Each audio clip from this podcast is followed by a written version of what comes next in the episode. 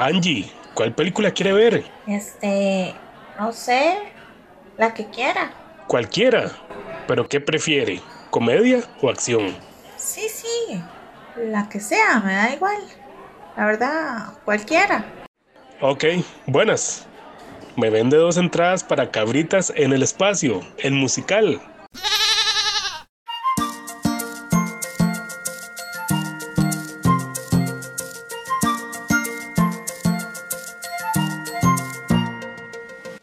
Habilidad que deberíamos desarrollar todos es saber tomar decisiones. Y aunque lo hacemos a diario, este es uno de los grandes retos que tenemos como seres humanos. Y es que hay mucha presión porque de esto depende nuestro desarrollo y bienestar y a veces el de otra gente. La indecisión suele causar frustración porque está ligada a bloquearnos por el miedo a tomar malas decisiones. Si tienen la costumbre de dejarle a otros esta tarea o de tardarse mucho para decidir, eso se convertirá en un obstáculo para conseguir sus metas. Lo curioso es que la indecisión es una decisión sin querer queriendo. No elegir es lo mismo que hacerlo porque si usted no lo hace le da permiso a otro que lo haga y entonces con eso usted pierde el control de la situación. Por ejemplo, puede tener dos oportunidades de trabajo. Si se tarda en escoger y una de las ofertas se va, eso lo obliga a elegir la otra. El primer empleo quizá era el mejor, pero como no hizo nada, se fue. Lo bueno es que no tiene que ser así por siempre, ya que tomar decisiones es un talento que mejora con la práctica.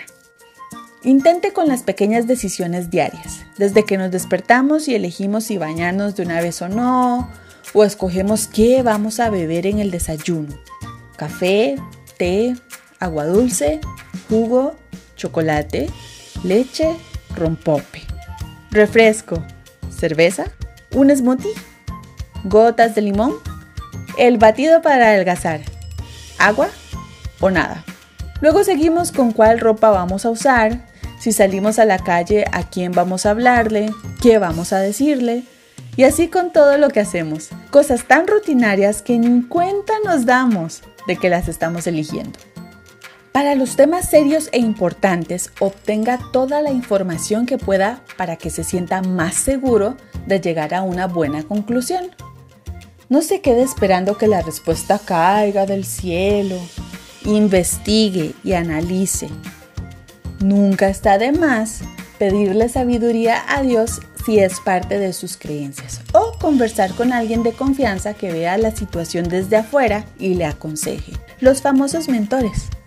Otro toque MacGyver es hacer una lista de los pros y los contras para ver las posibles consecuencias. Ahora bien, no todos los pros y contras pesan lo mismo. La columna de los pros o beneficios podría tener dos puntos, mientras que la columna de contras digamos que tiene cinco puntos.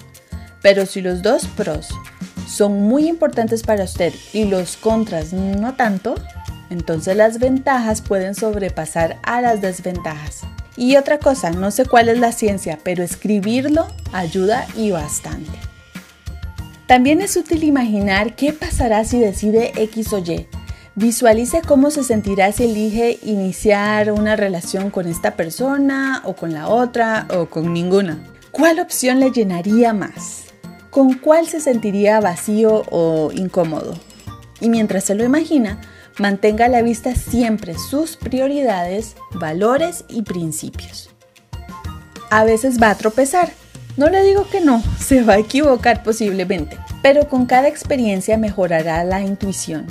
Crea que es capaz de tomar buenas decisiones. Si los resultados iniciales muestran lo contrario, usted siga practicando. Algún día tiene que pegar una. La próxima vez que le pidan su opinión, así sea en algo como cuál película quiere ver, no evada la pregunta sugiriendo que otro decida.